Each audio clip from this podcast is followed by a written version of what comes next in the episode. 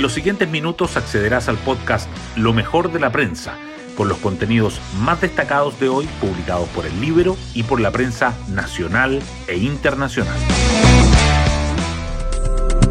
Buenos días, soy Pía Orellana y hoy es viernes 14 de julio del 2023.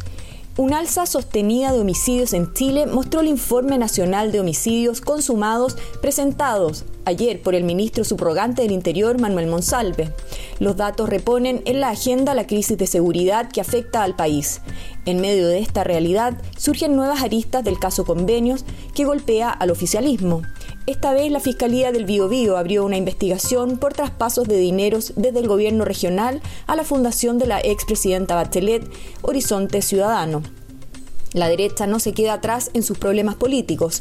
Aún continúan las recriminaciones tras la fallida acusación constitucional contra el ministro de Educación, Marco Antonio Ávila. Hoy destacamos de la prensa. Homicidios registran alza sostenida en el país y expertos llaman a enfrentar este fenómeno con sentido de urgencia. El gobierno entregó el primer informe nacional de homicidios consumados que unifica las cifras de las policías, la fiscalía y otras instituciones estatales. El documento muestra que la tasa de homicidios por cada 100.000 habitantes aumentó casi 50% al pasar de 4,5 en 2018 a 6,7 en 2022.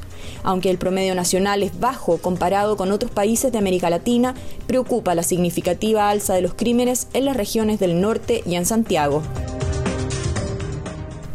El presidente Boric llega a España y hoy se reunirá con el rey Felipe VI y el gobernante Pedro Sánchez. El mandatario aterrizó ayer en Madrid acompañado por los ministros de Relaciones Exteriores, de Energía, de Economía y de Ciencias. En su encuentro con el jefe de gobierno español abordará temas de cooperación bilateral en materia comercial, cultural, de género y medioambiental. El canciller Alberto Van Claveren comprometió que el presidente de Chile no realizará declaraciones que interfieran en la política local de España. Consejo Constitucional, republicanos y Chile Vamos logran preacuerdo en 15 temas. La derecha tuvo una segunda reunión para analizar la opción de ingresar indicaciones conjuntas al anteproyecto de nueva constitución. Aunque todavía no hay humo blanco, los puntos en común a veces abarcan normas más amplias y en otros casos solo abordan algunos incisos o frases. Ayer además el oficialismo y la oposición tuvieron su primer encuentro formal para conversar sobre los cambios que baraja cada bancada.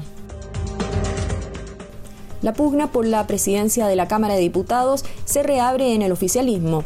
El rechazo del libelo contra el ministro de Educación consolidó una mayoría que le puede permitir al oficialismo mantener el control de la Cámara de Diputados, pero el debate sobre a qué partido le corresponde presidir, si la democracia cristiana o el Partido Comunista, todavía está abierto.